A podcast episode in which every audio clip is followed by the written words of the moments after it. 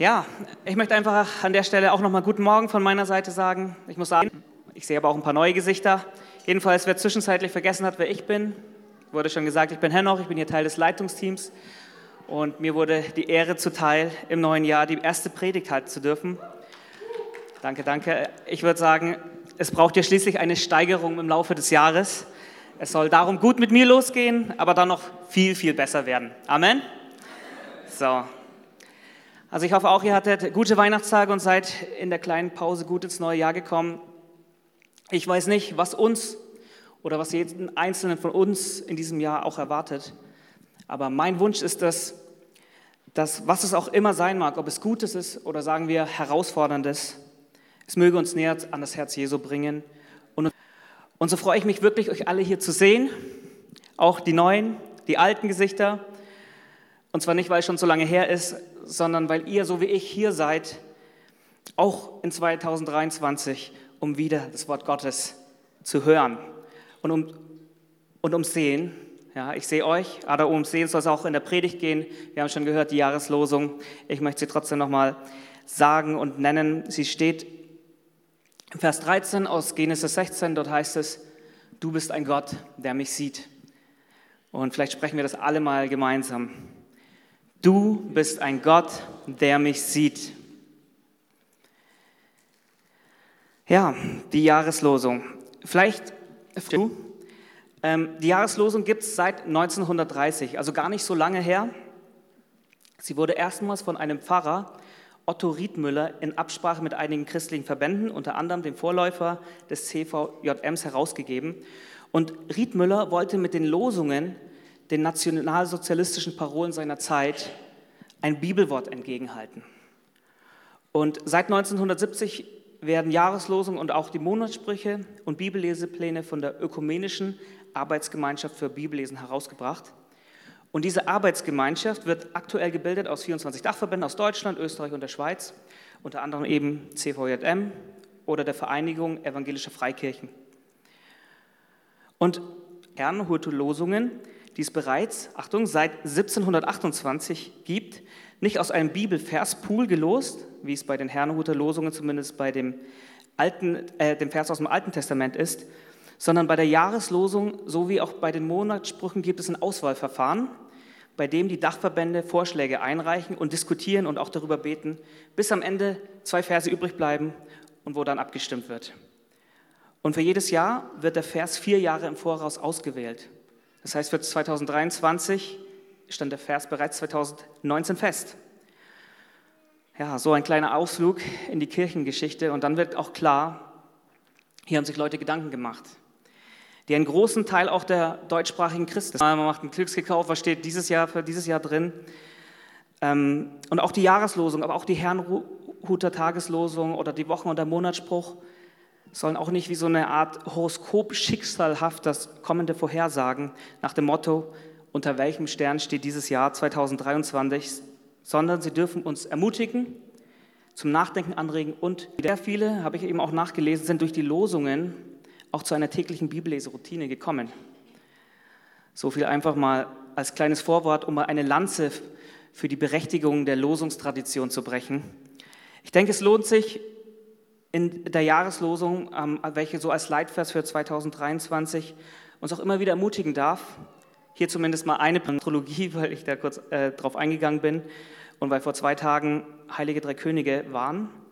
Interessanterweise hatten die drei Sterndeuter, welche nichts anderes waren eigentlich als okkulte Magier, also keine Könige, wie der Tag fälschlicherweise vielleicht suggeriert, haben durch ihre Astrologie mit Hilfe der Schriften der Juden, die kannten sie aus der Zeit, als Israel in Babylonien gefangen waren, und dennoch Astrologie als Form der Weissagung oder Hellseherei ist ausdrücklich in der Bibel untersagt.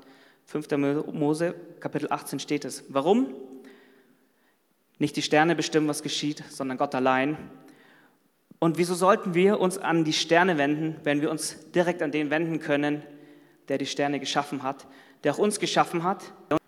Wir dürfen zum Schöpfer des ganzen riesigen Universums, der alle Sterne und Planeten gemacht hat, sagen, du bist ein Gott, der mich sieht. Mich, den kleinen Menschen, mich Henoch oder Jana oder Tirze oder wen auch immer, mich sieht er.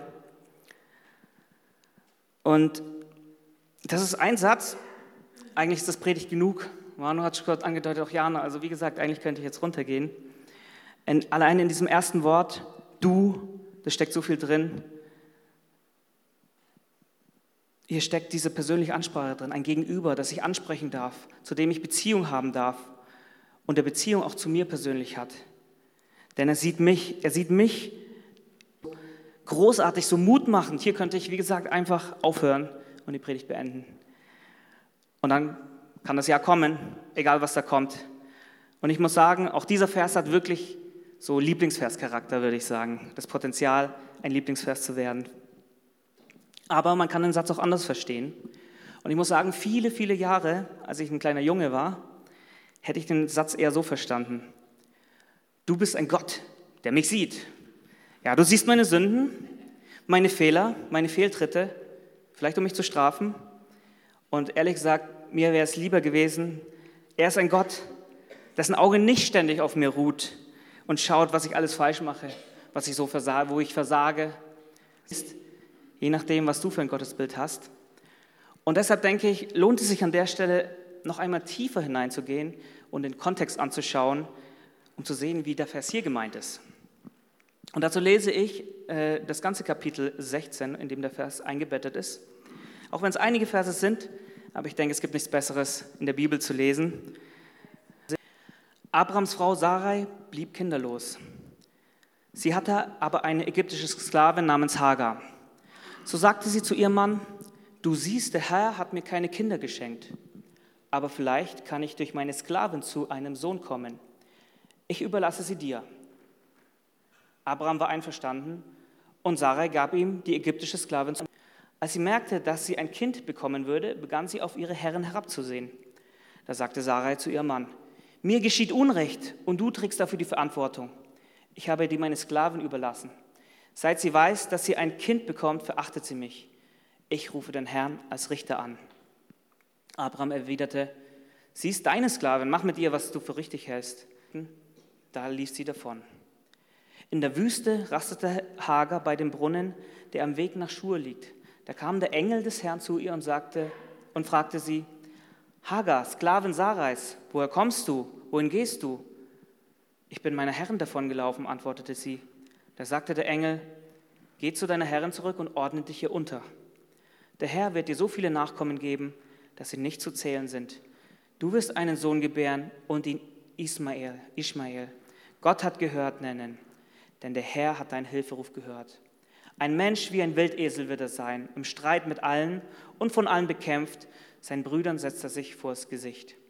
Hagar rief, habe ich wirklich den gesehen, der mich anschaut? Und sie, der mich sieht. Hier steht im Hebräischen El Roy, der Gott, der Ansehende, der Gott, der Blickende, El Roy. Darum nennt man jenen Brunnen Ber Lahai Roy, Brunnen des Lebendigen, der mich anschaut. Er liegt zwischen Kadesh und Beret. Hagar gebar Abraham einen Sohn und Abraham nannte ihn Ismael. Du bist ein Gott, der mich sieht. Es sagt Hagar, eine ägyptische Sklavin, die Sklavin von Sarai, der Frau von Abraham. Und das ist genau der Abraham, der später Abraham genannt wird, der der Stammvater Israels wurde und dem Gott verheißen hatte, er würde Nachkommen so zahlreich wie die Sterne haben. Da haben wir wieder diese Sterne vergangen, die Gott Abraham gegeben hatte. Er würde viele Nachkommen haben, aber nichts ist geschehen. Und vielleicht zweifeln die beiden. Hat das Gott wirklich so gemeint mit den Nachkommen? War es vielleicht irgendwie bildlich gemeint oder haben wir uns verhört? Kennt ihr solche Gedanken, wenn Gott euch irgendwas verheißen hat? Ich kenne das schon. Jedenfalls beschließt Sarah nachzuhelfen, unsere Ohren und der heutigen Gesellschaft. Eine junge Frau wird genötigt, alle Kinder sind hier raus, Geschlechtsverkehr mit einem alten Mann zu haben. Eigentlich total furchtbar. Heute ist es eine Straftat. Damals war das nichts Verwerfliches. Ein Sklave hatte keine Rechte. Er war Eigentum. Und die Kinder von Sklaven wiederum wurden auch Sklaven. Es sei denn eben, die Herren nehmen deren Kinder als die eigenen an, so wie Sarai vorhatte. Ich vermute mal oder wahrscheinlich ähm, war Hagar ein Geschenk des Pharaos an Sarai. Davon lesen wir einige Kapitel davor. Und Hagar musste also ihre Heimat verlassen und musste ihren neuen Herrn in ein fremdes Land folgen. Und es steckt schon irgendwie im Namen von Hagar, weil Hagar bedeutet die Fremde. Menschen als Sklavin. Und die haben nur diesen einen unbekannten Gott, der ihnen irgendeine Verheißung gegeben hatte, die sich aber bis jetzt nicht erfüllt hatte. Und sonst wissen wir nicht viel über Hagar. Vielleicht ist sie ein Teenager, auf jeden Fall noch jung und gebärfähig. Und wahrscheinlich ist sie auch als Sklavin geboren. Und also in ihrem Stand war sie nichts weiter als ein Eigentum ohne Rechte. Also wir stellen uns vielleicht jetzt so Sklaven vor wie, wie, wie damals ähm, als die, die, die afroamerikanischen Sklaven, aber das, das meine ich nicht, sondern ein Sklave hatte für einen Besitzer schon einen gewissen Wert. Sie wurden nicht automatisch schlecht behandelt. Das hing natürlich vom Herrn ab, aber ähm, genauso wie, sage ich mal, ein schickes Auto für seinen, denn sie konnten für den Herrn in den Krieg ziehen, sie konnten ähm, ja, Land einnehmen, aber Frauen waren deutlich weniger wert. Und Hagar war genau das. Eine Frau und eine Sklavin. Das, das lesen wir, also es wird deutlich, wie Abraham zu Sarah sagt, ja, es ist doch deine Sklavin, mach mit ihr, was du willst. Es zeigt, ja, es ist nur ein Sklave. Und tiefer ging es wohl nicht. Und wenn es ein männliches Kind war, dann noch mehr. Und so war es vielleicht nicht ganz verwunderlich, als sie dann auf ihre Herren herablassen schaute, weil sie schaffte etwas, was Sarah nicht zustande bekam. Und ähm, es brannte ein Streit aus zwischen Sarai, der Herrin, und der Sklavin Hagar. Und ich weiß nicht, ob ihr schon mal erlebt habt, wenn sich Frauen in die Haare kriegen. Ich habe mir sagen lassen, und deshalb ließ sie jetzt Hagar die Drecksarbeit machen. Wie ging es dieser Hagar, wenn wir uns ein bisschen hineinversetzen? Sie, sie ist einsam, sie wird nicht gesehen in ihrem, in ihrem Leid, in ihrer Position und sie erlebt Demütigung und Entwürdigung. Und Hagar sieht letztendlich keinen Ausweg, sie beschließt zu fliehen. Und ich dachte, Situationen, in denen du keinen Ausweg weißt, wo du am liebsten raus willst. Vielleicht hast du Schulden und du weißt nicht, wie du sie zahlen sollst. Vielleicht hast du eine schwere Krankheit. Vielleicht sind es Eheprobleme. Vielleicht sind es auch schwierige Kinder, schwierige Teenager in der Pubertät. Oder du hast eine Prüfung, du studierst gerade und du weißt nicht, wie du es schaffen sollst. Situationen, von denen man fliehen will. Ja, Hagar entscheidet sich, dem zu entfliehen. Sie flieht in die Wüste, sie schaut sich um und möchte nicht gesehen werden, zumindest nicht von ihren Verfolgern. Denn sie weiß, was für einen entflohenen Sklaven kann es richtig übel ausgehen. Tod, ja, sie Demütigung. Aber es passiert etwas dort an diesem Brunnen. Sie wird trotzdem gesehen, und zwar von dem Engel des Herrn. In einer anderen Übersetzung heißt es, der Engel des Herrn fand sie an diesem Brunnen. Und wenn es heißt finden, das steckt für mich drin, er hat gesucht. Naja, ich denke mal, eigentlich musste er nicht suchen, er wusste ja, wo er ist. Stecken und die halten das Blatt irgendwas vor das Gesicht, ich sehe sie trotzdem. Aber sie denken, sie sehen sich dann, wo ist der kleine Aaron? Guck, guck, da ist er ja. Gott weiß immer, wo wir sind. Aber in dem Moment versteckte sie, versteckt sich Hagar und der Engelsherrn sucht sie und er hat sie gefunden. Also wenn Hagar das sagt, El Roy, der Gott, der mich sieht, dann steckt. Also nun fragt der Engel des Herrn, woher kommst du? Wohin gehst du, Sklavin Sarais? Jetzt nicht, ich denke, das sind jetzt keine, ich höre jetzt keine Vorwürfe drin. Aber er sagt etwas. Er kennt sie. Er sagt, sie ist die Sklavin Sarais.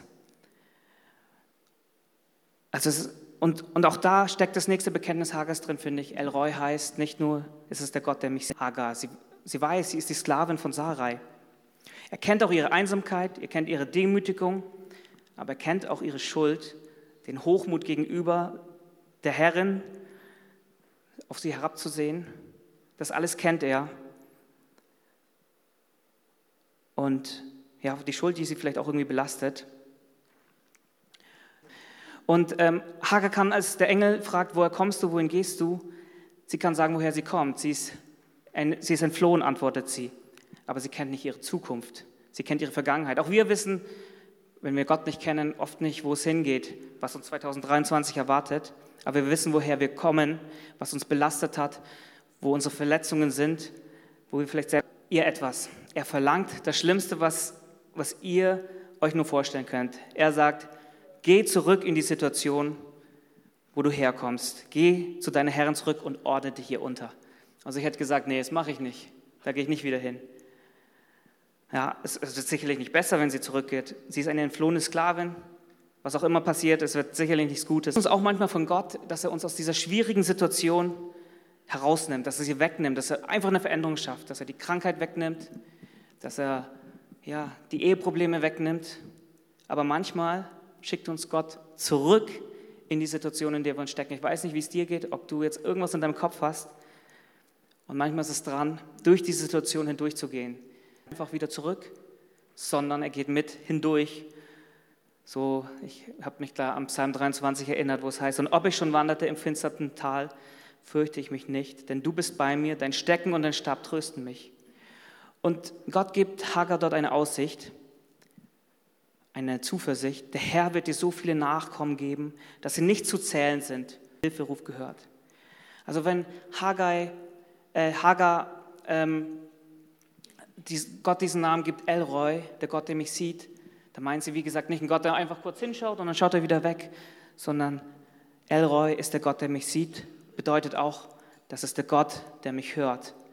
In meinem Leid, in meinem Schreien, in meinem Elend, in meiner Augen. Gott, der mir Zukunft gibt. Gott gibt Hagar eine Verheißung, die zeigt, es lohnt sich, durch diese schwere Zeit hindurchzugehen. Da ist mir noch ein Vers eingefallen, Jeremia 29, Vers 11, dort heißt es, denn ich allein weiß, was ich mit euch vorhabe. Ich, der Herr, habe Frieden für euch im Sinn. Ich will euch aus dem Leid befreien. Ich gebe euch wieder Zukunft. Ähm, der Engelsherrn sagt, ein Mensch, also dieser Ismael, wird ein Mensch sein, wie ein Wildesel wird er sein im Streit mit allen und von allen bekämpft. Seinen Brüdern setzt er sich vors Gesicht. Für Haggai heißt das, Elroy, der Gott, der mich sieht, ist auch der Gott, der Freiheit gibt. Denn erstmal Wildesel, ich will kein Wildesel sein, aber damals hat sie das verbunden, immer umkämpft, ja, es wird umkämpft sein, aber ihr Sohn wird frei sein. Das, was sich Hagar sehnlichst auch für sich wünscht. Und so ist Elroy auch der Gott, der Freiheit schenkt. Und Hagar kommt zu diesem Bekenntnis in Vers 13. Habe ich wirklich den gesehen, der mich anschaut? Ganz oft ist es so, dass Gott wirkt nicht eine Veränderung der Situation, sondern durch Offenbarung über sich selbst, über den Gott, der mich, der dich sieht, bekommen wir einen neuen Blick, so wie Hagar einen neuen Blick für die Situation bekommen hat, eine neue Perspektive. Und ganz oft ist es inmitten den Wüsten unseres Brunnens Gottes Perspektive rein, wie dieser Brunnen, in dem Hagar sich befindet.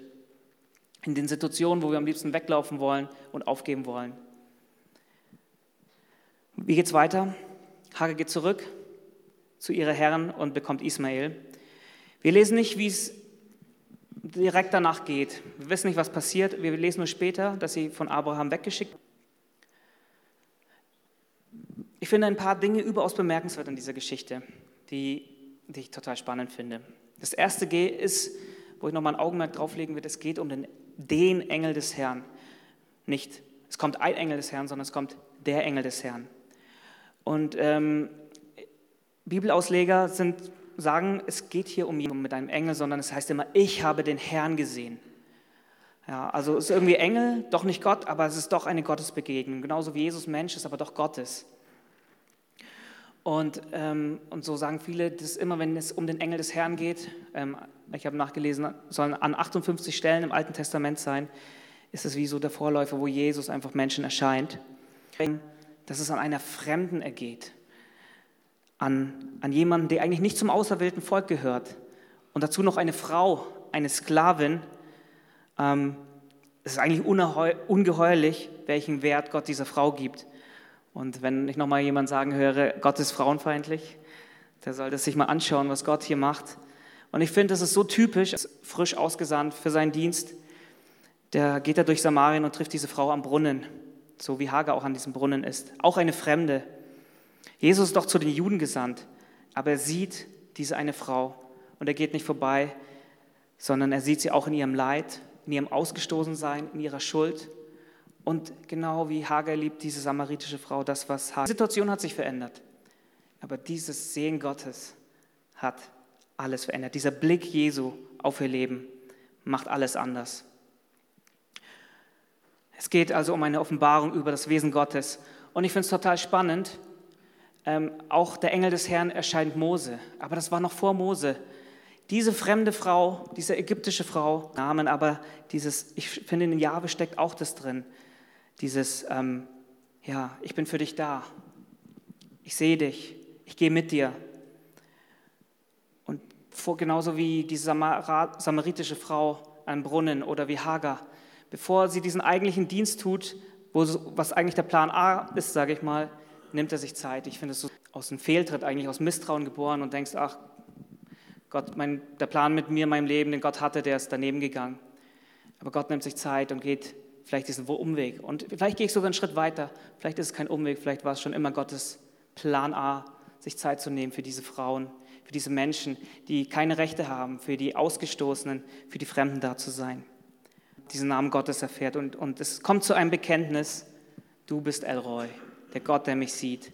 Und das ist ein Bekenntnis, ich wiederhole nochmal, Elroy heißt, das ist der Gott, der mit mir ist. Elroy, Elroy heißt, der Gott, der dich kennt.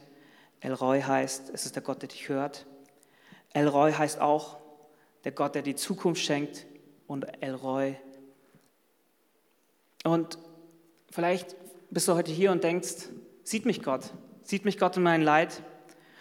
Und wir kennen das, jeder will gesehen werden irgendwie heute mehr denn je. Ich sage mal, das ganze Instagram, Facebook, TikTok, man will sich darstellen, man will gesehen werden.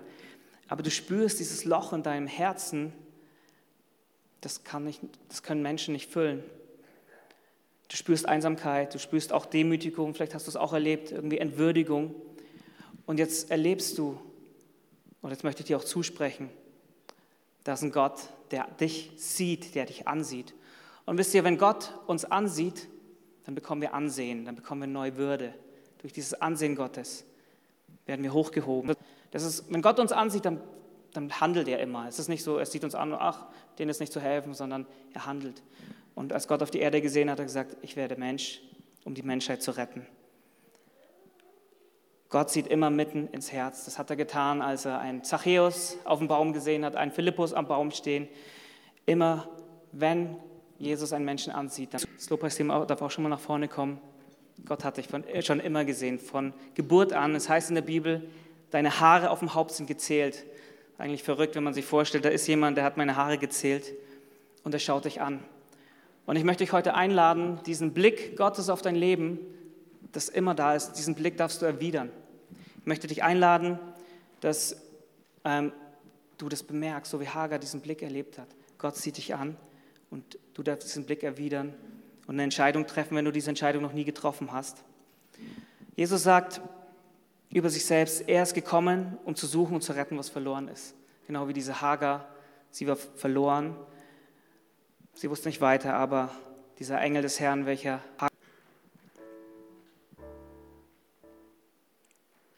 Wisst ihr, Jesus hängt am Kreuz und macht den Weg frei für uns. Und ich stelle mir das so vor, Jesus da am Kreuz und er sieht mitten auf dich, auf dein Leben, auf deine Situation, auf deine Demütigung, auf deine Schuld, auf deine Einsamkeit vielleicht, wie diese Hagar, irgendwie alleingestellt von deinem Kreuz mitten in dein Herz. Und vielleicht verändert sich die Situation nicht, aber, diese, aber deine Perspektive wird sich ändern, weil du weißt, hier ist ein Gott, der sieht mich. Und wenn ich dich einlade, diesen Blick auf Gott zu erwidern, und ihn in sein Herz einzuladen, dann wird sich alles für dich ändern. Und für diejenigen, die vielleicht auch schon einfach länger mit, mit diesem Jesus unterwegs sind, heißt diese, dieser, diese Jahressong, der Gott, der mich sieht.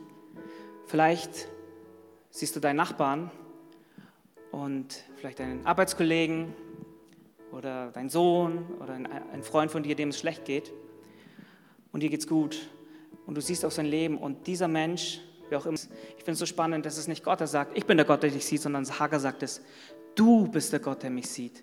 Und es ist ein Unterschied, wenn du dieses Bekenntnis selber sagen kannst.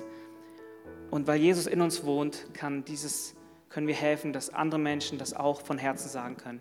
Du bist ein Gott, der mich sieht. Und das wünsche ich mir für uns alle für 2023, dass wir das selber sehen, aber dass wir auch dazu beitragen können, dass andere das erleben, diese Gotteserfahrung. Und dass es eben kein Gott ist, der richten auf dich schaut, sondern der dich sucht, der dich liebt. Ich weiß nicht, wer von euch Avatar gesehen hat.